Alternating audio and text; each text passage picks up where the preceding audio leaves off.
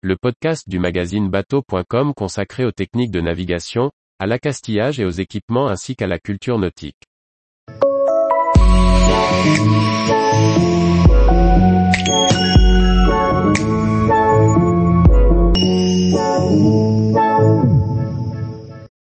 Houle, vague, fetch, comprendre les termes et phénomènes pour décrire la mer. Charlie Fernbar. En mer, le vocabulaire est riche pour décrire l'état de la mer. Explications physiques et éléments concrets pour distinguer vague, houle, fetch. Le fetch est le temps et la distance parcourue par un même vent sur un plan d'eau sans obstacle. On peut dire du fetch que c'est la zone d'élan permettant au vent de lever une mer. Plus le vent va souffler longtemps et sur une grande distance, donc plus le fetch est important plus la hauteur des vagues sera grande. Au large, le fetch est généralement déterminé par la taille de la dépression, qui produit le vent. Les flèches noires montrent les zones de fetch. Les vagues sont directement issues du vent qui souffle instantanément. La formation des vagues va dépendre du fetch. De la vitesse du vent. Du temps pendant lequel il souffle. De la distance sur laquelle il souffle. À titre d'exemple, les océanographes d'Ifremer expliquent que, des vagues de 10 mètres de hauteur et de période 11 secondes peuvent être produites localement par un vent soufflant à 45 nœuds, soit 81 km heure pendant 20 heures et sur une distance de 250 km. En l'absence de vent, les vagues continuent librement leur propagation, c'est ce qu'on appelle la houle. En effet, la houle résulte d'un vent différent du vent présent. La houle est engendrée ailleurs, c'est la diffusion d'une onde. La houle c'est le souvenir des vagues, la mémoire du fetch.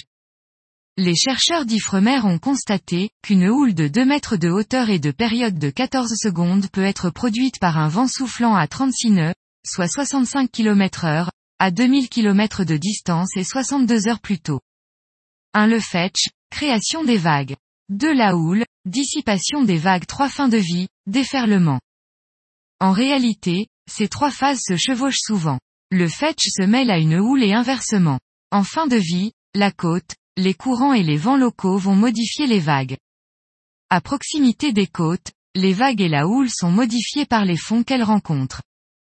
Elles seront éventuellement orientées par les effets de côte. Mais, dans tous les cas, l'énergie finira en dissipation totale, c'est ce que l'on appelle le déferlement. On observe ce déferlement sur les plages, les hauts fonds, ou les récifs, mais aussi en pleine mer. Comme pour le vent ou la nébulosité, nous disposons d'une échelle pour évaluer les hauteurs de vagues. L'échelle de Douglas indique la mer totale c'est-à-dire la mer du vent additionnée à la houle. Le point le plus haut d'une vague est appelé la crête, le plus bas c'est le creux. La taille de la vague est déterminée par l'écart entre la crête et le creux. La période est le temps écoulé entre deux crêtes. Une longue période est synonyme de houle puissante. Une la crête, 2 la hauteur de vague, 3 le creux. Une vague déferle lorsqu'elle atteint une certaine pente. On peut distinguer deux types de déferlement. Le déferlement par le vent, ce sont les fameux moutons. Le rapport entre la hauteur et la pente fait que l'eau n'a plus d'autre issue que de suivre la gravité et elle s'effondre en déferlant.